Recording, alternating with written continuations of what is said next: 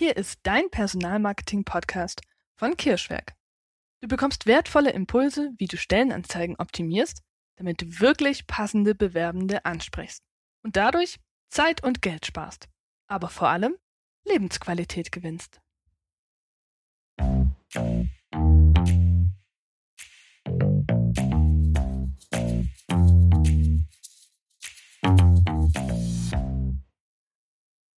Hallo Gunnar. Hallo Nina. Herzlich willkommen im Podcast. Ja, wir sind Danke. uns ja vor einigen Monaten digital über den Weg gelaufen und wir haben uns ausgetauscht und es hat sofort gefunkt, könnte man sagen. Ja. ja, du bist ja vieles. Du bist Geschäftsführer der Barcon GmbH und KKK, aber mhm. du bist auch Autor und Speaker. Und das sind nur ein paar deiner Facetten. Ja, und was mich so begeistert hat in unserem ersten Gespräch, ist einfach, dass wir eine Vision teilen. Denn wenn hm. alle Unternehmen so agieren würden, wie dein Unternehmen es tut, dann wären wir, also das Kirschwerk im Bereich Personalmarketing, ungefähr arbeitslos und würden uns einer anderen Vision zuwenden. ähm, ja, normalerweise würde, wäre jetzt ähm, der Teil dran, wo ich kurz skizziere, wie so dein Unternehmerweg bisher ausgesehen hat. Und jetzt machen wir da die Tür nicht ganz auf, sondern ähm, berichte doch mal bitte, wie würdest du deinen Weg beschreiben von das macht man nicht, das geht doch nicht, von diesen Kehrtwenden, die du eingeschlagen hast, speziell auch im Hinblick, ähm, wie dein Papa vielleicht das Unternehmen vorher geleitet hat. Ja, gerne. Ich versuche das mal. ähm, also, ich bin 98 in das elterliche Unternehmen eingestiegen als gleichberechtigter Geschäftsführer zu meinem Vater. Das ist eine wichtige Ergänzung, denn mhm. viele Junioren steigen so ein bisschen als Underdog ein und äh, haben damit schon von vornherein die Chance vergeben, Position zu beziehen. Also mhm. das haben wir schon mal an der Stelle richtig gemacht. ähm, was habe ich da 98 vorgefunden? Ein Unternehmen, was zu dem Zeitpunkt, oh, jetzt muss ich angestrengt rechnen, 58 Jahre alt war. Also wir sind 1941 gegründet worden von meinem Opa. Mein mhm. Vater hatte also zwischen seinem Schwiegervater und ihm schon mal die Erfahrung eines Generationswechsels gemacht. Mhm. Prinzipiell sehr gut. Ja, das war ein Riesenvorteil, weil er sich auch gleich richtig positioniert hat und mir ganz viel Raum gelassen hat und Mitarbeitern gegenüber von einer ersten Minute an klar gemacht hat, das da, das ist der Chef. Und hat dann immer auf mich. Also wenn du was wissen willst, geh zum Chef und damit meinte er mich. Ja, optimal. Das kriegen, glaube ich, verdammt wenige Senioren so hin. Also dafür mhm. Chapeau, große Hochachtung. Absolut. Als Unternehmen, ja, als Unternehmen habe ich vorgefunden, elf Handwerksgewerke unter einem Dach. Das heißt der hm, Stahlbau, der Maschinenbau, der Metallbau. Die drei mhm. ähm, sind heute noch da. Mhm. Aha, da hat sich offensichtlich massiv was verändert. Wo sind denn die anderen acht Kollegen? Also, ich gehe mal rückwärts in der Reihenfolge, wie wir sie abgebaut haben. 2017 haben wir uns vom Leichtmetallbau, also Fenstertüren, Fassaden aus Aluminium getrennt. Mhm. 2014 haben wir uns von Elektro- und Kältetechnik getrennt. 2007 haben wir uns von Heizung und Sanitär getrennt, also immer schön im Paarlauf, damit die nicht so alleine in die Welt gehen. ähm, und, ähm, das war 2007. Dann, ich glaube, 2005 haben wir den Handel mit technischen Gasen aufgegeben. 2001 haben wir unser unseren Elektroladen mit Küchen- und Badstudio geschlossen und 98 gleich meine erste Amtshandlung, da konnte ich mich gar nicht genug mit beeilen, das Schließen der Radio-Fernsehabteilung. Warum? Was? Äh, ja, weil wenn man so ein bisschen Betriebswirtschaft kann und feststellt, der Umsatz dieser Abteilung ist gleich dem Ergebnis, nur leider mit einem Minus davor, ah. dann weiß man, weg mit dem Scheiß, aber ganz schnell. ja, das habe ich halt gemacht. So. Ähm, wie kam das eigentlich zu diesem Sammelsurium an Abteilung? Das hatte mein Papa zu einem Großteil von seinem Schwiegervater, also meinem Opa, geerbt und mhm. hat dann noch mhm. so den Stahlbau dazugetan. Also er hat es noch okay. erweitert. Mhm. Und seine Vorstellung war immer, wir machen alles für alle. Mhm. Das ist mhm. so die krasseste Nicht-Positionierung, die man sich vorstellen kann. Und wer ein bisschen Mewis und, und EKS sich mal mit auseinandergesetzt ja. hat, der muss massiv Bauchweh kriegen. Also ja, ich hatte genau. zumindest richtig Bauchweh und habe dann gesagt, das kann so nicht angehen. Ähm, hab also dann ähm, von der ersten Minute an gedacht, oh, oh, oh, oh, hier hast du große Aufgaben, hier geht richtig was ab. Ähm, als Kind aus der Ferne, auch als Heranwachsender, auch als Student oder als ich in Bayern noch gearbeitet habe, bei, bei anderen Anlagebauern und allem, da habe ich immer nach Brake ins elterliche Unternehmen geguckt und gedacht, boah, große, starke Firma, wie geil das alles mm. läuft. Und kaum komme ich in das elterliche Unternehmen, stelle ich fest, egal welchen Deckel du aufmachst, das hat alles irgendwie so einen Fäkalgeruch. Boah, schnell wieder zumachen. Also ganz furchtbar. So, das, das war einfach über die Zeit gekommen, was relativ normal ist, wenn ne, ja. so eine Geschäftsführergeneration 30 Jahre dauert. Also Opa hat 30 Jahre gemacht, Papa hat 30 Jahre mhm. gemacht. Und jetzt weißt du, wenn du rechnen kannst, ne, die Amtsübergabe war am 1. Oktober 2001. Also ist mhm. für mich am 1. Oktober 2031 Feierabend. Ne, ja, so. Wunderbar. Aber das sind wir ja. zum Glück noch nicht. das sind wir noch nicht. Nein, nein, aber ist schon klar geplant. So. Also was habe ich da vorgefunden? 98, so ein Sammelsurium von Abteilungen. Aber nicht nur das, sondern eine erzkonservative Führungsphilosophie. Was? Alle Fäden, also alle Fäden liefen angeblich bei meinem Vater zusammen. Mhm. Warum angeblich? Weil ich der festen Überzeugung bin, dass deine, meine, unsere alle, die bei den Zuhörern Mitarbeitenden, ganz selbstständig und intuitiv entscheiden, wie viel sie dem Chef davon zeigen, was die Firma jeden Tag erfolgreich macht. okay. So, also äh, wenn ein Geschäftsführer glaubt, er hat alle Fäden in der Hand, dann ist das vermutlich der größtmögliche Irrtum, es sei denn, er hat keine Mitarbeiter. Dann könnte es ja. ja. Ist auch mhm. Quatsch. Aber mein Papa hat sich also wahnsinnig Zeit genommen, sporadisch Rechnungen aus dem Rechnungsordner zu kontrollieren. Eingangs- wie Ausgangsrechnungen ist dann wie so eine Furie durch die Firma und alle irre gemacht, weil seiner Meinung nach irgendwas nicht richtig war oder nicht stimmte. Ähm, hatte so ein Display bei sich am Arbeitsplatz, wo die Leute mit, also wenn die kamen und gingen, dann hatten die so Stechkarten und dann leuchteten bei ihm so leuchtete ein Pendel mit roten Lämpchen auf, damit er sehen konnte, wer da war und wer nicht da war. Wow, also Kontrolle pur. Ja, wer zu früh Feierabend machte, der konnte sich auf einen Dialog gefasst machen. Ne? Oh. Ja, genau. Also schon so sehr, na, diktatorisch will ich nicht sagen, aber mein Vater selber hat immer formuliert, wir leben in einer Demokratur und meine Stimme hat 51 Prozent. okay, passt ja perfekt zum Thema New Work. ja, absolut. Also bei Papa, da durfte jeder seine Meinung haben. Gar kein Problem. Ja. ja? Aber. Und nee, seine Meinung haben, nicht die eigene. okay. So. Ich erinnere noch so eine Situation, da war ich relativ frisch hier.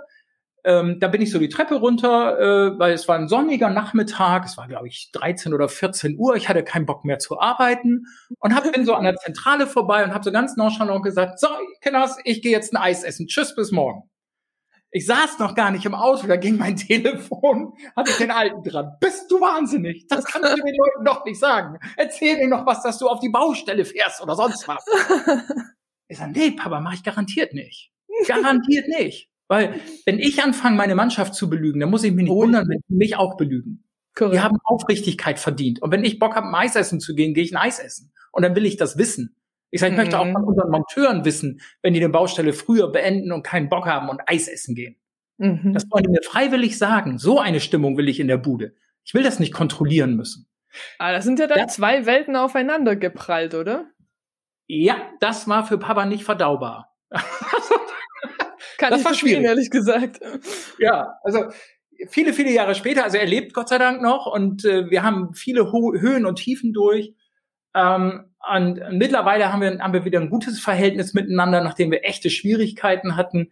Und er kann jetzt, wo er merkt, welche Früchte dieser andere Führungsstil mhm. trägt, sehr gut honorieren, dass das auch ein Weg ist. Nicht seiner, aber auch ein Weg. Ja, ja? absolut.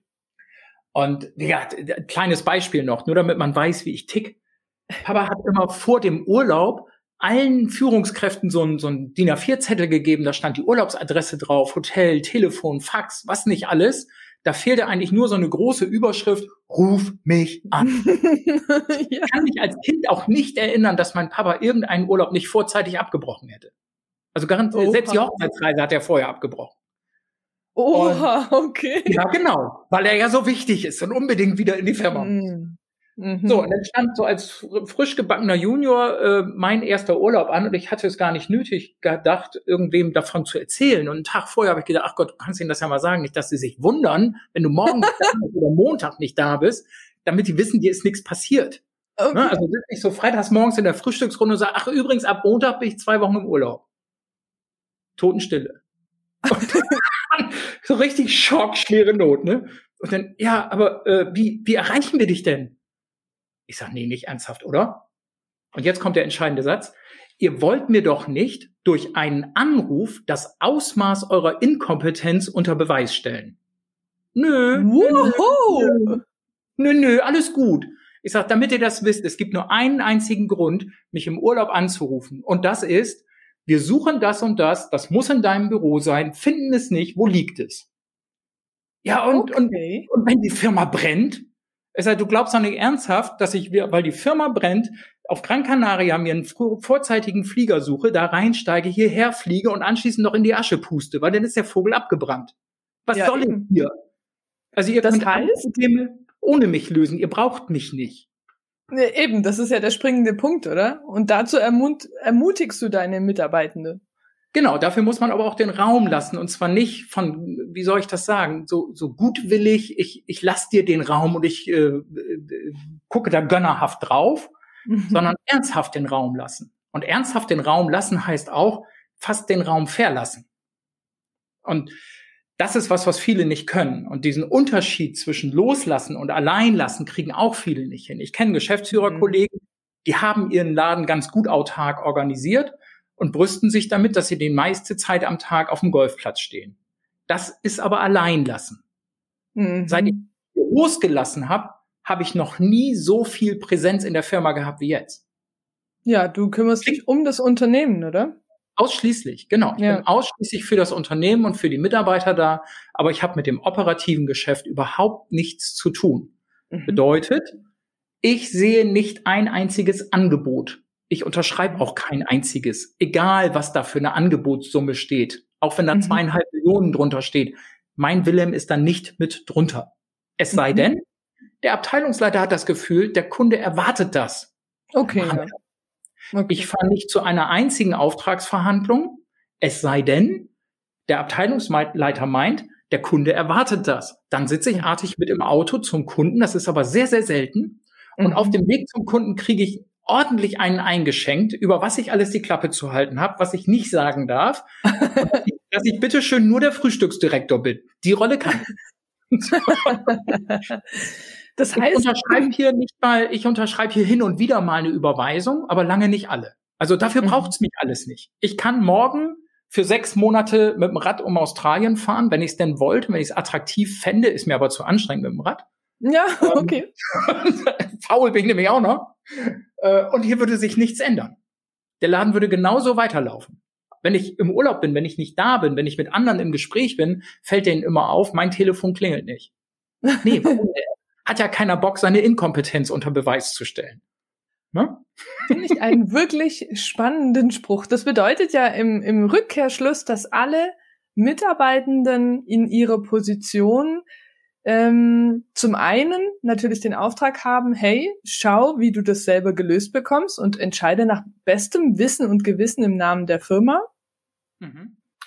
Ähm, und zum anderen äh, du aber auch den Raum gibst, dass es bis zur letzten Konsequenz dann auch gelebt wird. Da gehört eine ganze Menge dazu, um das richtig einzustellen. Mhm. Ähm, gehen wir nochmal an den Anfang zurück, weil die hatten ja eine krass andere Mentalität hineingeschult. Ich will nicht sagen hineingeprügelt bekommen, aber so ähnlich. Ne? Mhm.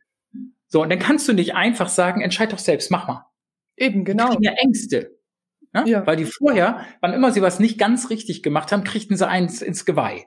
Mhm. Selbst wenn sie was richtig gemacht hatten, aber der Chef meinte, sie hätten es nicht richtig gemacht, kriegten sie trotzdem eins ins Geweih. Mhm. Und die mussten nicht glauben, dass sie Zeit hatten für Widerspruch oder Erklärung. Nee, es gab erstmal mhm. einen auf die zwölf. Ja. So, wenn du so eine Mannschaft hast, der kannst du ja nicht sagen, oh, mach mal, wie du denkst. Wird schon. Eben, genau. Ne, die kriegen ja, die kriegen ja Hölle Angst. Mhm. Also was habe ich gemacht? Ich habe zwei Dinge gemacht. Das eine ist, ich habe aufgehört zu antworten. Das ist das Erste, was passiert. Ne? Die Mitarbeiter kommen in dein Büro und stellen dir Fragen. Probleme mhm. haben übrigens für mich immer zwei Beine und auf diesen zwei Beinen kommt das Problem immer ins Büro. Ja? So, und da steht das Problemchen dann und weiß nicht weiter. Ne? Genau genommen, äh, um das mal, äh, ich kann das an einem Abteilungsleiter so schön erzählen, weil der, der ist mir bis heute vor Augen, wie er da steht. Steht in meinem Büro und sagt, hey Chef, ich habe ein Problem. Ich sage, das ist ja toll. Dann geh raus und löst das. weil, ich nicht mal Bock hatte, mir sein Problem anzuhören. Ich sage, ne, Alter, löst das, das. Dafür bist du da, dafür bist du bezahlt. Hm. Ah, okay. Ich sage, du wirst für Lösungen bezahlt. Okay, okay, sagt er, okay, ja. Dann trollte er sich wieder. Dann kam er nach einer Weile wieder, weil er offensichtlich dachte, mit Lösungen kann ich dem Alten vielleicht kommen. Also kam er ins Büro und sagt, Chef, ich habe ein Problem und ich habe eine Lösung. Ich sag, schön, hast du eine oder zwei Lösungen? Äh, eine? Ich sag, ja, was willst du hier? Geh, setz sie um, raub nicht meine und deine Zeit und luller mich nicht voll. Was soll das? Da war der also wirklich total irritiert. Ja, komisch. genau. Und dann sagt er, aber wann soll ich denn zu dir kommen als mein Chef? Ich sag, tu das ganz einfach. Wenn du ein Problem und zwei Lösungen hast und dich nicht entscheiden kannst, dann bist du hier richtig. Ah, okay, okay, okay, habe ich verstanden. Alles klar. Jetzt leuchtete er so ein bisschen, ne? Und dachte, okay. Dauerte so drei, vier Wochen, ich weiß es nicht mehr genau. Stand er wieder breit grinsend in meinem Büro. Er hatte so das Gefühl, jetzt habe ich den Alten, weißt du? Hey Gunnar, ich habe, nee, damals waren wir noch per Sie, aber ich habe ein Problem und zwei Lösungen und ich kann mich nicht entscheiden. Ich sag wunderbar, hinsetzen, wir haben ein Gespräch. So. sag, aber wie sieht denn Lösung A aus? Oder wie ist das Problem? So und so. Okay, wie ist denn Lösung A? So und so. Hm? Lösung B? So und so. Ich sag, hm, ja, das ist natürlich nicht trivial. Du bist aber ja der Fachmann in der Situation. Wenn du mir das jetzt alles so erzählt hast, was würdest du mir empfehlen? Ja, jetzt, wo ich das so gesagt habe, würde ich sagen, Lösung A. Ich sag raus. Umsetzen. Genau. Und damit hat er es gelernt. Weißt du, damit hat er begriffen, er braucht mich nicht. Er braucht ja. mich für diese Dinge nicht. Er kann diesen Dialog klären, ohne dass es den Chef braucht. Er, was hat er sich vorher abgeholt? Der hat sich bei meinem Vater vorher keine Lösungen abgeholt. Eine Erlaubnis, sondern oder? Der hat, der hat sich eine Erlaubnis abgeholt und Verantwortung dargelassen. Ja. So. Denn, und das ist diese Grundregel mit dem Nicht-Antworten, wenn du dir das Wort Verantwortung mal anguckst, ne, wenn du fair vorne weglässt und ung hinten weglässt, dann steht da Antwort. Mhm. So. Wer antwortet, übernimmt Verantwortung. Wenn du also willst, dass deine Mitarbeiter Verantwortung übernehmen, dann hör verdammt nochmal auf zu antworten. Ja, und nach diesem Prinzip hast du ja jetzt das Unternehmen, so würde ich sagen, Schritt für Schritt in Anführungszeichen umgekrempelt, oder? Also von der. Ja, genau. Ich habe den in der ersten Betriebsversammlung auch angedroht, indem ich mhm. gesagt habe, ich will ein Humanunternehmen schaffen. Da kriegten die mhm. natürlich irgendwie das große Fracksausen. Also die eine Hälfte sagte, scheiße, hier wird's nichts mit der Rente, lass uns bloß eine neue Firma suchen. Und die andere Hälfte hat dargestellt und gesagt, ich verstehe nicht, wovon der redet. Und Aber ich bleibe. Zu, zu der zweiten Hälfte habe ich auch gehört. Ich wusste nämlich nicht, was ich eigentlich damit ausdrücken will. Ich hatte nur ja. dieses Wort im Kopf, Humanunternehmen, was irgendwie menschenorientierte Unternehmensführung bedeutet. Also ich habe mich schon immer dafür interessiert, wie kann man eine Organisation auf Autopilot schalten, so dass sie sich selbst reinigt und ständig weiterentwickelt, ohne dass es meinen Antrieb oder mein Zutun braucht. Ja. Und dafür haben wir eine ganze Menge gemacht und das hat sehr viel mit Erlaubnis zu tun. Mhm. Und eben nicht Erlaubnis aus der Gutsherrenperspektive, so Kinderchen, ihr dürft hier ein Stündchen am Wasser spielen. Nee, sondern die Erlaubnis geht eben so weit, dass sie selber entscheiden, wo sie spielen, was sie spielen, wie sie spielen, ob sie überhaupt spielen. ähm, so, also das ist eine ganz andere Form der Freiheit. Genau, und das Spannende ist ja, finde ich, ähm, ich bekomme das immer wieder in Gesprächen mit ähm, Handwerksbetrieben oder auch mit Betrieben in der Industrie mit, die dann sagen, ja, aber das können wir so nicht machen, weil unsere Branche lässt es nicht zu, weil unser Standort lässt es nicht zu, weil, weil, weil, weil, weil. Ganz viele Erklärungen. Ja. Aber ich habe so das Gefühl, das trifft nicht unbedingt zu, oder? Nee, äh, gar nicht. Weil, weil überleg mal, wir sind Metallhandwerk. Das ist schon mhm. von sich aus der Branche sehr konservativ. Mhm. Dann sind wir dritte Generation. Das Unternehmen ist letztes Jahr 80 Jahre alt geworden. Ich glaube, von der Unternehmensdauer her stehen wir auch im Verdacht, sehr konservativ, eher unbeweglich zu sein. Tradiert, würde man sagen. Ja. Äh, und das dritte ist, wir kommen aus der Wesermarsch. So, jetzt nimm mal die letzten Wo ist denn das? Buchstaben. Ja, genau. nimm mal die letzten fünf Buchstaben von Wesermarsch und guck mal, an welcher Stelle ähm, du dann in der Welt bist. Das ist eigentlich der entscheidende Punkt. Also wir haben hier mehr Kühe als Einwohner. So. das heißt, provinzieller geht es kaum. Das heißt, wir haben alle Grundvoraussetzungen, um zu sagen, also hier geht es nicht. Das kannst du vielleicht in so einem Google-Startup im Silicon Valley machen, aber nicht hier. Doch, ja. geht hier auch. Und deswegen kann mir auch keiner sagen, aber in meiner Firma geht's nicht. Ja, das Einzige, was ich als Aussage zulasse, ist, mit dir als Chef geht's nicht. Ja. Denn ja, gut, das kann auf sein. diesem Weg muss man unfassbar was aushalten können als Chef. Mhm. Und das ist die zweite Komponente. Es geht nicht darum, nicht nur darum, nicht mehr zu antworten, die Leute in die Verantwortung zu bringen, sondern es geht auch darum, ihnen eben Sicherheit zu geben. Und Sicherheit gibt man über die Art und Weise, wie man mit Fehlern umgeht. Das heißt, du musst auch eine ganz andere Fehlerkultur haben. Hier werden Fehler grundsätzlich nie bestraft. Nie. Es gibt keine negativen Konsequenzen für einen Fehler. Gibt's hier nicht. Sondern? Denn das ist eine Frage, wie ich auf Fehler gucke. Gucke ich von der Kostenseite auf einen Fehler? Das heißt, oh, scheiße, das hat jetzt Geld gekostet, schlimm, scheiße, blöse, du musst weg, du Mistkerl. Mhm. Ähm, das ist die eine Art, wie man auf einen Fehler gucken kann. Oder man guckt auf der, von der Chancenseite auf den Fehler. Ein Fehler bietet zwei grundsätzlich riesige Chancen. Die erste ist, wir lernen. Ja? Ohne Fehler lernst du übrigens nicht. Ich stelle auch immer sehr gerne, gerade bei so großen Industrieunternehmen, die sich ihrer Null-Fehler äh, äh Struktur so rühmen, da stelle ich immer ganz gerne in Frage, was lernt so ein Laden eigentlich noch? Ja, wohl nichts. Wer keine Fehler macht, lernt nichts. So ist weiß es. ich gar nicht, ob Nullfehler so geil ist. Ja. hm, müsste man mal drüber nachdenken. So, und das zweite ist, dass du deinen Kunden gegenüber, wenn denn ein Fehler auf der Nahtstelle zum Kunden erfolgt ist, hast du eine einmalige Chance, zur Höchstform aufzulaufen und ihm zu zeigen, was dein Laden wirklich drauf hat, in der Art und Weise, wie du diesen Fehler annimmst, dazu stehst und ihn schnellstmöglich bereinigst. Mhm. Weil solange wir normal leisten, sind wir im Erwartungshorizont unserer Kunden. Ja, alles mhm. ganz nett. es läuft, ist schön. Ja. Kommt Begeisterung? Nee. Ist dir aber Scheiße passiert und du klackst sofort mit der Hacken und im Rekordtempo wird die Scheiße bereinigt, ja, in der Sekunde hast du den Kunden für dich gewonnen. Der musste mit dir nicht darüber diskutieren, wer verantwortlich ist, wer zahlt, mhm. wie das Problem gelöst wird, gar nichts, sondern ratzbatz. Und das sind die mhm. beiden Riesenchancen, die in einem Fehler drinstecken. Also habe ich Fehler total lieb.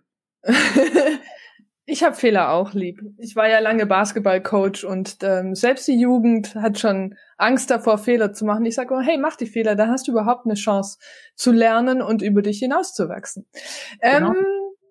Lass aber mal kurz zurückgehen. Also Branche total blöd, Ort total blöd und ähm, dann müsste doch so ein Unternehmen wie deines sagen, Fachkräftemangel, bei uns geht nix.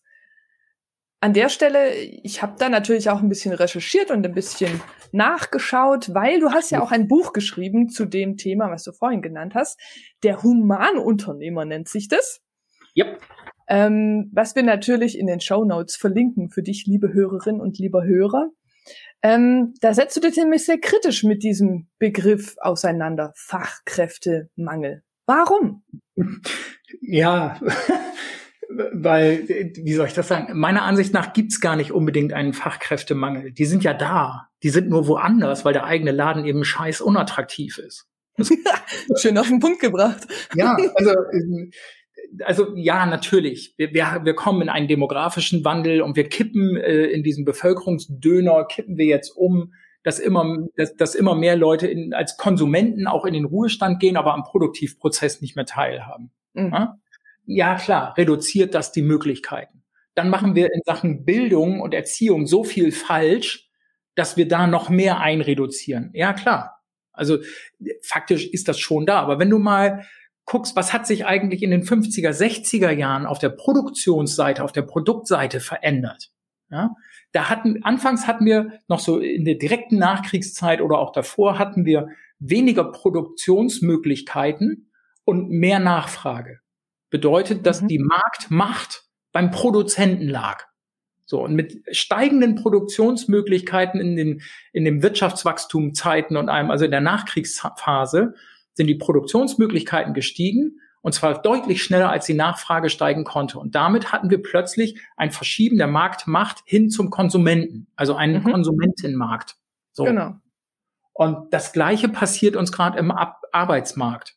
Wobei auf der Produktseite sind wir ja noch über den Informationsmarkt bis hin zum Bewertungsmarkt etliche Schritte weiter. Und mhm. diese ganze gleiche Schleife durchlaufen wir im Arbeitsmarkt genauso, nur eben viel schneller, weil wir wissen ja schon, wie es geht. Ja.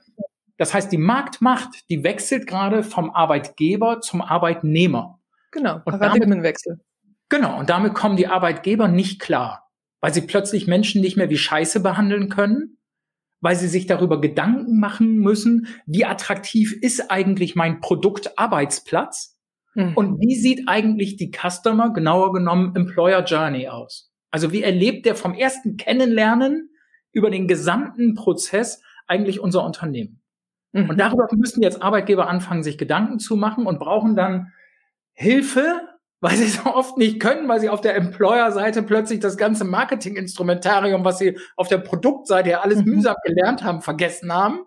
Äh, und dann brauchen sie sowas wie das Kirschwerk, damit ihnen einer Beine macht. ja, genau, einfach dieses Umdenken zu unterstützen, weil es ist tatsächlich so, ähm, die Erfahrung machen wir ganz oft, irgendwie leuchtet es schon ein, aber wie konkret setze ich denn das jetzt um? Da hapert es dann einfach auf. Diese Fragen stellen sich. Und ich meine, zum Glück sind schon immer mehr Unternehmen dabei, das zu begreifen und da auch was zu tun. Zum Glück für alle Arbeitnehmer und Arbeitnehmerinnen.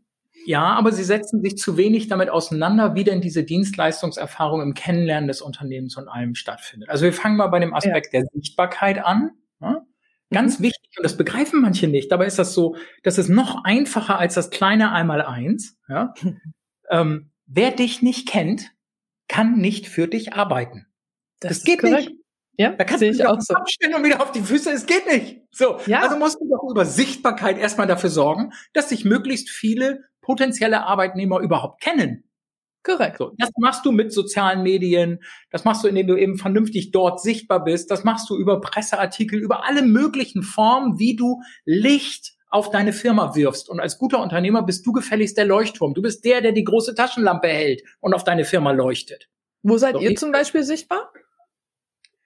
Äh, Facebook, Instagram, LinkedIn, Xing äh, und auch ansonsten, ich sag mal so medial. Also alles, was auch so tradierte Medien sind. Also wir hatten jetzt von kurzem so einen kleinen Beitrag äh, im, im ARD Morgenmagazin und die Tagesschau hat es auch nochmal aufgegriffen. Äh, nochmal 100 Mann Bude Provinz am Arsch der Welt. So ein unheimlich spannendes Thema wie Metallhandwerk. ja? ja? Also es geht. Es geht. So. Absolut. Das ist, man muss sich nur Gedanken machen, wie komme ich da hin? Und es ist eben kein Sprint, das ist ein Langstreckenlauf. Und weil ich ja. keinen Bock habe, diese ganze Arbeit als Chef alleine zu machen, irgendwann habe ich, glaube ich, am Anfang mal gesagt, dass ich faul bin, oder habe ich das noch nicht gesagt, dann habe ich es jetzt gesagt. Ich bin faul. Ähm, deswegen denke ich immer darüber nach, wie ich mir und anderen das Leben leichter machen kann. Das zahlt auf meine Faulheit ein. Ja. Und ein Aspekt war, ich möchte gerne eine möglichst authentische Form der Sichtbarkeit und habe selber keinen Bock, mich zu kümmern. Also bin ich in die Halle gelaufen und habe Gesellen gefragt, Mensch, unser Facebook-Kanal, würdest du da posten, so als Handy-Scout? So ist der Innerbegriff bei uns, ne? so nennen wir ihn. Mhm. Das ist so eine Art innerbetriebliches Ehrenamt. Also die kriegen keine Kohle dafür, die machen das, weil sie Bock drauf haben. Ja, und weil sie das Unternehmen toll finden. Und damit geht's ja auch um den Social Proof, weil du kannst natürlich in also Unternehmen können in Stellenanzeigen, in Karrierewebsites oder in Bewerbungen an Arbeitnehmer alles Mögliche behaupten ähm, irgendwo brauche ich ja auch den Proof. Genau. Und das kommt so ein bisschen ganz authentisch da über Facebook durch unsere Gesellen. Das sind, glaube ich, sechs oder sieben Handy-Scouts, die wir aktuell haben. Und die posten einfach regelmäßig so aus ihrer normalen täglichen Arbeit. Zwischendurch mhm. funkt der Chef da auch mal zwischen und postet auch mal was, was er wichtig findet. Aber ich spiele eine untergeordnete Rolle. Ich darf auch mitspielen, nennen wir es mal so. Ja. und, und dann haben wir auf Instagram, weil das das etwas jüngere Medium ist, wobei sich das sehr mischt, Mhm. Ähm, und man muss auch immer gucken, wann ist ein Medienwechsel mal nötig und was passiert da am Markt. Also einfach ja, zu glauben, wir machen jetzt Facebook und Instagram und das die nächsten 30 Jahre, ist, glaube ich, Nein. nicht unbedingt schlau. Also man muss auf der Höhe der Zeit sein. Ja. Und den Instagram-Kanal, den befeuern unsere Azubis. Da haben wir auch so fünf, sechs Handy-Scouts, die auch sagen, ah, da habe ich Bock drauf, Chefin, mache ich wohl. Und äh, die posten eben auch dort regelmäßig. Wobei, das muss ich dazu sagen, unsere Azubis, die sind ja noch nicht so lange da. Das heißt, die haben durchaus auch so ein kleines Problem mit, ich trau mich mal. So, also muss man die schon mhm. ein bisschen betreuen und deutlich machen, mach ruhig, hau raus. So, und dann war natürlich für die Handyscouts die Frage, ja, wie, wie machen wir das denn jetzt? Also wer kontrolliert denn, ob wir das posten dürfen oder nicht? Niemand. Niemand kontrolliert das. Ihr seid, seid hier alle Manns genug, ihr wisst, was ihr zu tun habt und ihr wisst, bei welchen Kunden wir gefälligst keine Bilder machen. Und wenn ihr von mhm. Kollegen und sonst was ein Bild macht oder anderen Leuten, dann fragt ihr jeden, der auf dem Bild zu sehen und zu erkennen ist als Person, mhm. den fragt ihr, ob du das posten darfst. Also auch wieder in die Eigenverantwortung. So. Genau. Genau. Und dann kam die Frage so, sollen wir dann Zettel für ausfüllen, sollen die das unterschreiben? Ich sage, hallo, wir sind nicht bei der Behörde. Hier reicht, dass du den fragst und wenn er genickt hat, ist doch gut. Reicht. Genau. Okay, das heißt, du gehst in die Sichtbarkeit und ähm, jetzt nehmen wir mal an, jemand hat da Interesse für dich zu arbeiten. Habt ihr überhaupt Stellenanzeigen? Hm, also bei uns auf der Webseite sind zwei Dauerstellen ausgeschrieben und ganz manchmal, wenn es auch andere Stellen gibt, äh, setzen wir die da auch hin. Aber eine Stellenanzeige ist das im Grunde genommen nicht. Das ist mehr so eine Informationsmöglichkeit. Hm. Also wir suchen ständig, wirklich ständig Konstruktionsmechaniker, Fachrichtung Produktionstechnik und wir suchen ständig Feinwerkmechaniker, okay. allgemeiner Maschinenbau, glaube ich. So, die haben wir da ständig drin. Okay. Ähm, weil, jetzt, jetzt wird es ein bisschen ulkig, aber ich stelle jeden ein, der besser ist als die blödesten drei. Was? Was das für die blöden drei heißt, führe ich mal nicht aus. Okay. Aber wir wollen ja ständig das Unternehmen besser machen. Ne? Ja, ja, also, gut, leuchtet total ein. ja, das heißt ja, also Humanunternehmen heißt nicht, wir leben hier auf einer Wolke sieben und äh, bewerfen uns mit Manna. Nee, nee. Äh, also hier fallen auch durchaus knackige Entscheidungen. Aber auch so ein Trennungsprozess, zum Beispiel, wo wir das gerade am Wickel haben, kann man sehr wertschätzend, sehr offen, sehr transparent und fast freundschaftlich machen. Ja, wir sind ja noch nicht mal verheiratet, also bevor, bevor wir uns dem ja, Trennungsprozess ja, genau. zuwenden. Lass doch erstmal heiraten. Ja. Wie läuft das erste Date denn ab?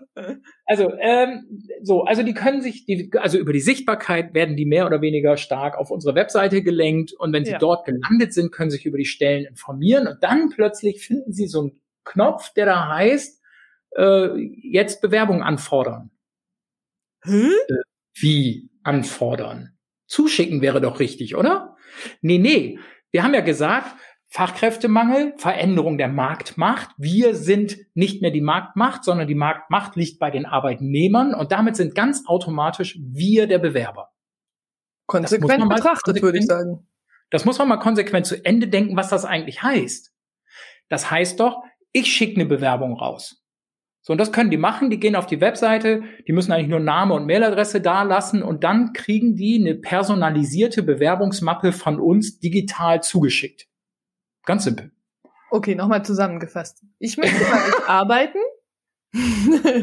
ich möchte bei euch arbeiten. Ich gehe auf die Website und ich lasse mir eine Bewerbung von euch an mich zuschicken. Genau.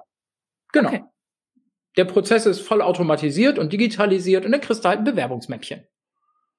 Von dem Unternehmen an mich. Genau. So richtig, wie man das kennt, wie eine Bewerbung so aussieht. Das heißt, mit einem Anschreiben und mit einem Lebenslauf. Da kann man dann sehen, dass wir 1941 gegründet wurden, sprich geboren sind. Und dann geht das die Jahre hoch. Und dann kann man zum Beispiel 2022 steht dann da, ne, ähm, Erweiterung unseres Teams durch. Und dann steht da Nina. Cool. Weil wir ja mit dir rechnen. Also so sieht der Lebenslauf aus. Okay. Und dann gibt es ein Zeugnis und das ist alles nicht so bierernst gemeint, ne? Es hat so ein bisschen ja, Humor. Und dann habe ich festgestellt, scheiße, wenn ich Bewerbungen von Menschen bekomme, dann sind da auch immer Arbeitgeberzeugnisse drin. Jetzt ja. muss ich ja Arbeitnehmerzeugnisse in meine Bewerbung tun. Ja. Also bin ich in die Halle gewetzt und zu Leuten gegangen und habe gesagt, sag mal, Job, schreibst du mir eine, ein Zeugnis? ja, schreibst du mir ein Zeugnis, wie wir so als Arbeitgeber sind? Äh, Alter, da musst du mir helfen, das verstehe ich nicht. Da habe ich so einen Leitfaden gemacht, was in so einem klassischen Arbeitnehmerzeugnis oder Arbeitgeberzeugnis drinsteht. Ja. Und dann haben die angefangen, Dinge zu schreiben. Und das waren ja erst so Zwischenzeugnisse, ne, weil die waren ja noch da. Und seitdem bitten wir jeden, der das Unternehmen verlässt, uns ein Abschlusszeugnis zu schreiben. Es ist einfach und, konsequent zu Ende gedacht, auf jeden Fall. Ja, genau. Und das sind so geile Sachen, die da drin stehen. Und das mischen wir dann immer mal wieder in diese umgedrehte Bewerbung rein, damit sie eben auch peppig bleibt. Also wenn einer sich nach einem Jahr nochmal bewirbt, damit er nicht denselben Scheiß liest. Ne? Okay. Und jetzt, jetzt habe ich deine Bewerbungsmappe erhalten, bin ordentlich irritiert, aber ich lasse mich mal auf das Spielchen ein. Was passiert dann? Na, in der E-Mail zu der Bewerbung steht drin, wenn du das geil findest, was du gelesen hast, dann ruf mich an. Und dann steht da eben meine Telefonnummer. Wortwörtlich. Ja. Ja, nee, also wenn das glaube ich nicht. Also ich glaube, in der Bewerbung haben wir schon ein bisschen besseres Benehmen, aber so ungefähr. Okay, okay, okay gut. Und, Und äh, dann, dann rufen die an, an oder ja? nicht. Also ungefähr die Hälfte derer, die sich die Bewerbung runtergeladen hat, ruft mich auch an. Ach, krass. Und die andere Hälfte, was ist mit denen denn? Eine gute Frage. Ja, die sind nichts für uns. Das ist natürlich ein Glaubenssatz. Aber ich, ich führe den mal aus, den Glaubenssatz. ja, Wenn die Eier hat, mich anzurufen, der kann auch nicht mit großem Selbstbewusstsein vor unseren Kunden stehen und seinen Mann stehen. So, also wer, wer Angst vor mir hat, der hat noch mehr Angst vor dem Kunden und dann ist der nichts für uns. Liegt nahe. Ja, so, ist ein Glaubenssatz. Muss nicht stimmen, aber ich kann mit der Quote gut leben. Ja? ja, und auch umgekehrt, ich meine, du hast ja die 50 Prozent, die dann ähm, ins Gespräch mit euch kommen und da wirst ja. du ja mit Sicherheit herausgefunden haben, hm, überdurchschnittlich passend. Ja, äh, kommt vor, kommt auch nicht vor. Also das Telefonat, das kann dauern, kann aber auch sehr kurz sein. Also das hängt davon ab, wer, mit, wie, wohin sich das Gespräch entwickelt. Aber das ist im klassischsten Sinne noch am ehesten die Stelle, wo, wo bei mir der Filter angeht, wo ich mhm. ganz fein ausfilter. Ne, also ich, ich spreche sehr schnell finanzielle Fragen an. Also, mhm. ne, also was man bei uns verdienen kann. Was der andere gerne hätte, ist mir eigentlich vollkommen egal. Mhm. Weil ich habe hier eine festgelegte Gehaltsstruktur und ich mhm. kann jetzt für jeden neuen, der da der Wege kommt, mir eine neue Struktur ausdenken. Das funktioniert ja nicht. Also nee. kann ich davon recht reden, welche Einkommensmöglichkeiten hier bestehen. Ja. Und ob er das cool findet oder nicht, muss der entscheiden. Ja, ja? absolut. So. Und äh, dann frage ich auch so, ne, Entfernung, wo wohnst du und was hast du eigentlich mal gelernt und wo arbeitest du denn jetzt und was ist dir eigentlich wichtig bei der Arbeit? Also dann kommen wir ganz schnell auch auf das Thema Werte, welche Dinge ja. sind für dich interessant, relevant, was dürfte dir hier auf keinen Fall passieren und all solche Sachen. Mhm. Und dann erzählen die auch recht freimütig. Ich bin auch, die Bewerbung ist schon per Du und ich mhm. bin auch im Telefonat von der ersten Sekunde an per Du. Mhm. Das ist mein Gesprächspartner nicht immer. Meistens ah, okay. beim Sie oder eiern ganz lange und flippen so zwischen Du und Sie hin und her und manche sind dann ganz am Ende beim Du manche kommen dann nie an. Das ist auch total irrelevant. Wichtig für mich ist, wie gehen die mit dieser Situation um? Okay, ja. Ja? Und mir sind die, die konsequent beim Sie bleiben, durchaus sympathisch, wenn das kein Sie aus Steifigkeit ist, mhm. sondern weil die einfach sehr viel Respekt vor der Situation haben. Ja. Genauso wie die, die beim Du sehr schnell landen, einfach weil sie sich wohlfühlen in der Situation. Mhm. Beides ist total gut.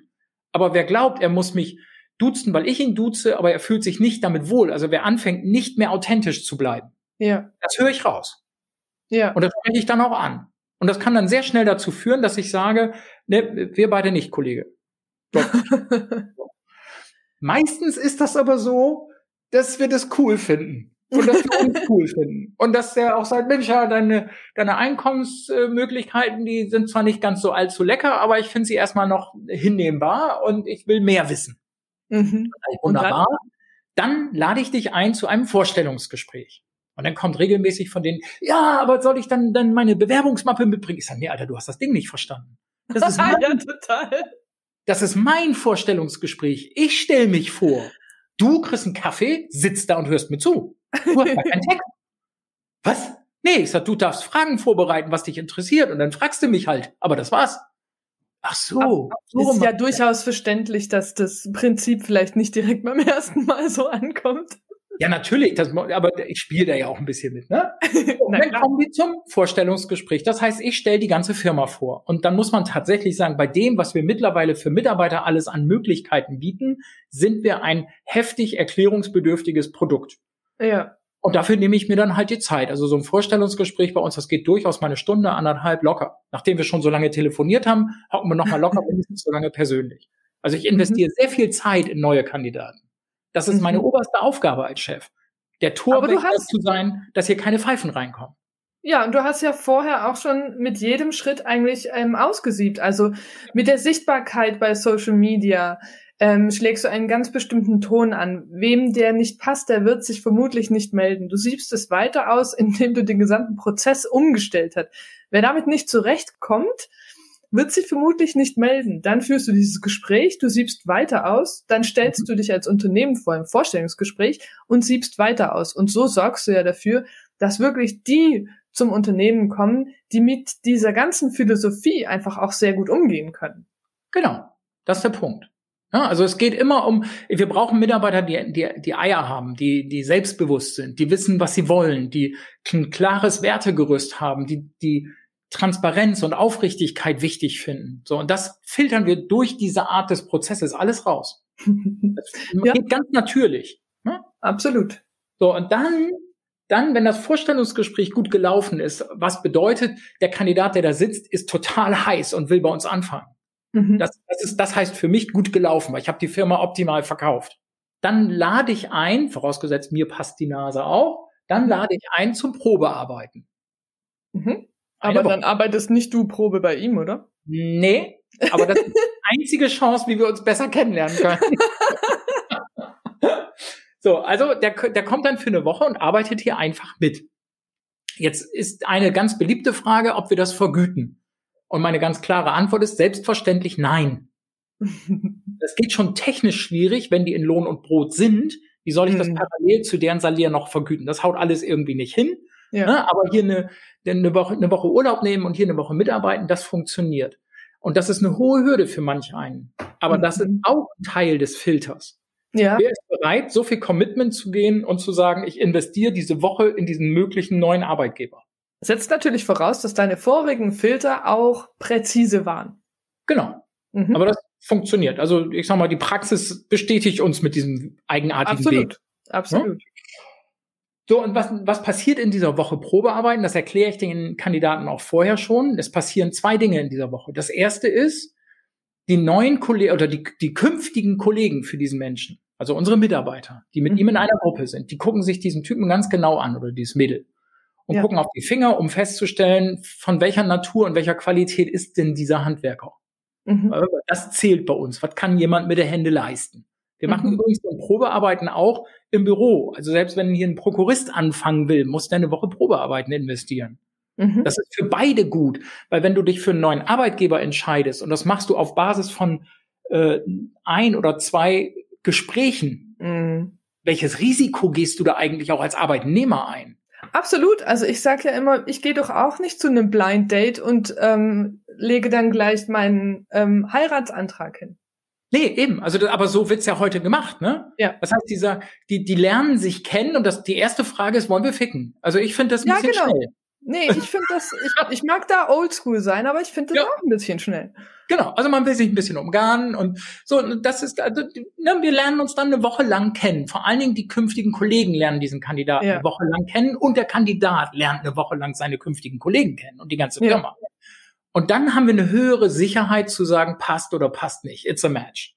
Mhm. So, das bestimmen dann nicht der Abteilungsleiter oder ich, ich bin ab da raus aus dem Prozess, mhm. sondern das bestimmen die künftigen Kollegen. Die sagen Daumen hoch oder Daumen runter. Mhm. Die sagen, den wollen wir haben oder nee, lass mal, das ist scheiße. so. Und wenn die sagen, das wollen wir haben, dann sagen die nicht nur das, sondern sie sagen auch, wir haben dem auf die Finger geglotzt und den kannst du einstellen in der Entgeltgruppe 4, 5, 6, 7, was weiß ich. Ah, also okay, das, Kollegen okay. Geben auch den ultimativen Hinweis für die richtige Entgeltgruppe. Ja, weil die das natürlich einfach am besten beurteilen kann, was jemand genau. fachlich wirklich auf dem Kasten hat, weil das kannst du in deiner Rolle ja gar nicht. Macht ja gar keinen Sinn. Genau. Und egal wie gut er mich vorher vollgelullert hat und was ich ja. glaube, was für ein Held er ist, ja. ne? spätestens wenn er unten die Schraube nicht gerade reinkriegt, ist er durchgefallen. Ja, macht so. absolut Sinn. Mhm. So, also bestimmen die Kollegen ob oder ja oder nein, hopp oder top und sie bestimmen eben die Kohle. Damit ist nachher auch jeder Fressneid innerhalb der Belegschaft weg. Und ja, weil natürlich haben die auch ein Gespür für, den wollen wir haben, der ist sein Geld wert. Dann gehen die in der Entgeltgruppe im Vorschlag auch entsprechend hoch. Ja. Wenn du jetzt aufgepasst hast, dann hast du fest, und du hast aufgepasst, dann hast du festgestellt, dass wir nicht einen Zettel von diesen Menschen haben. Alles, was wir haben, ist Vor- und Nachname und eine E-Mail-Adresse. Mehr habe ich nicht. Ja. Ich weiß nicht mal, wann der geboren ist. Ich weiß gar nichts. Es ist ja aber auch ir irrelevant. Es ist ja auch irrelevant, was derjenige letztlich für eine Ausbildung hat oder auch nicht oder weiß der Geier, weil. Ganz. Frag mal die Personaler, weil wenn jetzt das nächste kommt, es wird, äh, der Freitag dieser Probearbeitswoche rückt näher und für uns ist der Freitag immer das Zieldatum, einen Arbeitsvertrag als Entwurf vorzulegen. Mhm. Dann kommen so entscheidende Fragen wie, ich muss da eine Adresse einsetzen. Wie heißt der eigentlich? Und, wo der? und ist der verheiratet oder nicht? Und was sie noch alles wissen wollen. Und dass er dir gesagt hat, er kann das alles schweißen. Wo ist denn der Zettel dafür? Ja. Das lösen wir, indem unsere Personalleitung in dieser Woche Probearbeiten hingeht zum Kandidaten und sagt, Mensch, Jupp, ähm, das ist ja toll, wie gefällt dir denn dein Probearbeiten? Und magst du mal das, was du so an Zetteln und Unterlagen hast, morgen einfach alles mal mitbringen? Ich jag's durch den Scanner und dann kriegst du es wieder. Mhm. Also mhm. möglichst niedrigschwellig, die müssen nichts schreiben, die müssen nichts zusammentackern, die müssen nichts, das nicht hübsch aussehen lassen, da können Kaffeeflecken ja, genau. drauf sein, alles egal. Bring mit das Klumpert, es geht nur um die Daten. Peng. Ja, eben. So, und dann fließt das alles eben in den Entwurf für einen Arbeitsvertrag rein und den nehmen die dann in der Regel am Freitag am Ende der Probearbeitswoche mit. Mhm. Und schwuppdiwupp können Sie in Ruhe darüber nachdenken und entscheiden, ob Sie anfangen wollen oder nicht. Und dann schicken Sie den unterschrieben zurück.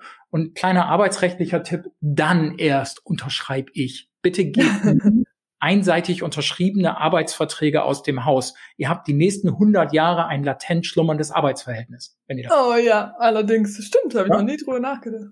Ja, ist aber ein bisschen gefährlich. ja, in der Tat. ja, also sollte man nicht machen. Ja, cool. Also wenn das dann zurückkommt, so, und dann ist das eigentlich alles schon geritzt. Also so sieht unser Prozess zum Recruiting aus.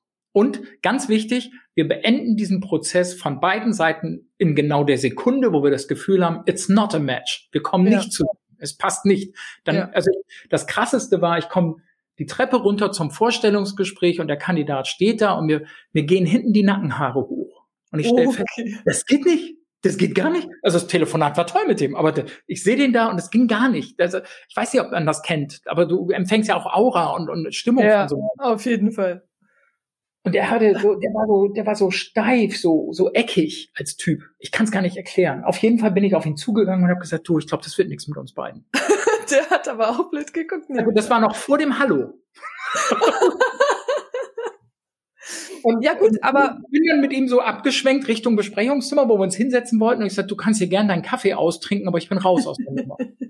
ja, aber auch dort, es ist halt konsequent und human Unternehmer hat ja nichts damit zu tun, wie du gesagt hast, dass ihr euch in Einhornkostümen mit Wattebäuschen beschmeißt, sondern ähm, es genau. ist ja schon ein Unternehmen. Und es geht ähm, eben auch um Effizienz auf beiden absolut. Seiten. Auch das ist human. Ich bin sonst nämlich nachlässig mit seiner Zeit, wenn ich so tue, als würde das was werden ja. Und es wird aber für mich klar schon nichts mehr. Dann Eben, ist das wenn nicht fair, ihn da im Dunkeln zu lassen. Finde ich auch, absolut. Und das Kurze war, was sagt der Typ zu mir? Oh, da bin ich aber dankbar, dass du das so direkt ansprichst. Mir geht das ähnlich.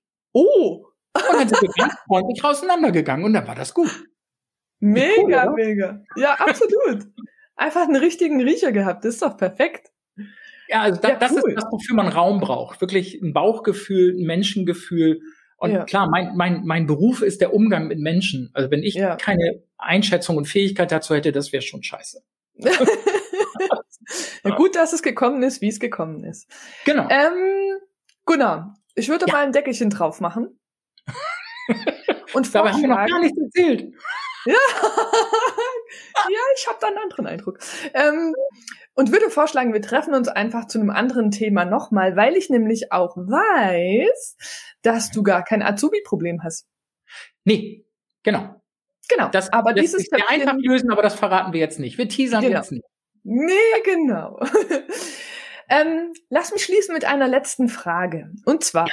unterm Strich, also kurz zusammengefasst. Mhm. Welchen Tipp hast du für meine Hörerinnen und Hörer, die Fachkräftemangel und Mitarbeiterfindung umkrempeln wollen? Vielleicht ein bisschen nach deinem ähm, Vorbild. Was sollten sie auf jeden Fall tun? Einen Rollenwechsel im Kopf vornehmen und dann auch tatsächlich tun. Das heißt, werde mal Bewerber deiner eigenen Firma und guck, wie du die eigene Firma erlebst. Mega. Ähm, äh, ganz einfach. Also die, ja. Die meisten äh, Kaufhäuser und so weiter haben so diese diese Spionkäufer oder wie das heißt, also die, ja, die diese Testkäufer. Mhm. Sei doch mal Testbewerber deiner eigenen Firma und schreib mit, schreib viel mit, schreib alles mit, was du denkst, fühlst und siehst. Das finde ich hin zu, gut. Nicht nur den, den ich, ich habe da eine Bewerbung hingeschickt und es passiert 14 Tage nichts und ähnliches, also muss ich natürlich Oder drei Monate, habe ich auch schon erlebt. Hm, so, sondern dann auch, ich komme als erstes zu dieser Firma hin. Also habe ich überhaupt genügend Informationen, wie ich an die richtige Stelle komme? Oder muss ich mich durchfragen? Ja. Wie sieht die Firma von außen aus? Welchen Eindruck macht der Laden? Ja? Bis hin zu, wie, werde ich da empfangen? Bin ich hier Karl Arsch oder werde ich auf dem Silbertablett durch die Bude getragen? Oder behandelt man mich ganz normal als Mensch? So. All diese Dinge, diese Customer Journey, dafür such dir doch mal einen potenziellen Bewerber und den lass das mal erleben und dann hol dir die Rückmeldung dazu. Oder erleb's einfach selber. Selbst das sollte ja möglich sein. Ja, also. Je nachdem, wenn die Bude ein bisschen kleiner ist, dann kennen die einen ja schon. Dann wird das schwierig. Dann bricht das irgendwann ab. Ja, aber das davor, das davor kann man durchaus. Also mit diesem okay. kritischen Blick von außen, auch die eigene Webseite, alles mal angucken. Wie, wie genau. sind wir draußen auch in den sozialen Medien? Wenn ich Bewerber wäre, würde mich das anturnen oder turnt mich das ab? Das ist ja witzigerweise auch, oder was heißt witzigerweise, logischerweise ist das ein Punkt auch auf unserer Checkliste. Aus Bewerbersicht, würdest du einem Freund von dieser Stellenanzeige berichten? Hm, ja oder nein? Da kommt schon so mancher ins Grübeln. Okay, also unterm Strich, werde mal Bewerber deines eigenen Unternehmens als Tipp, ja. um da einfach in diesen Paradigmenwechsel reinzukommen. Und dann frag dich, wie kannst du es dem Bewerber möglichst einfach machen? Also immer auf den Aspekt der Faulheit achten. Das finde ich ganz wichtig. Also nicht gefällt das, sondern mache ich es dem leicht. Wie barrierefrei ja. ist das? Wie sehr Absolut. schlittert der dahin? Oder muss der viel tun? Kannst du mal denken, was genau, was für ein was für ein Klientel habe ich? Wir haben Metallhandwerker, die haben, das sind keine Mund- oder Schreibwerker. Die haben Nein. keinen Bock, irgendeine Bewerbung oder ein Anschreiben zu verfassen. Da brechen die sich die Finger. Das haben die am Ende sowieso nicht selber geschrieben. Was soll ich mit dem Scheiß? Stimmt sogar, ja. Da mal drüber nachdenken. Da, die, diese ganzen Gepflogenheiten über Bord werfen. Denk das Ding mal neu. Punkt. Genau. Lieber Gunnar, es war einfach mega spannend. Ich, ähm, ich tauche so gerne ein in deine Welt. Ganz, ganz lieben Dank, dass du uns mitgenommen hast. Sehr gern. Und ich würde sagen, genau, dann treffen wir uns einfach nochmal und behandeln noch ein anderes Thema. Hm? Machen wir sehr gerne. Wir machen einfach noch einen drauf. Mhm. Spitzenmäßig. Ich danke dir, lieber Gunnar. Hab einen guten Tag.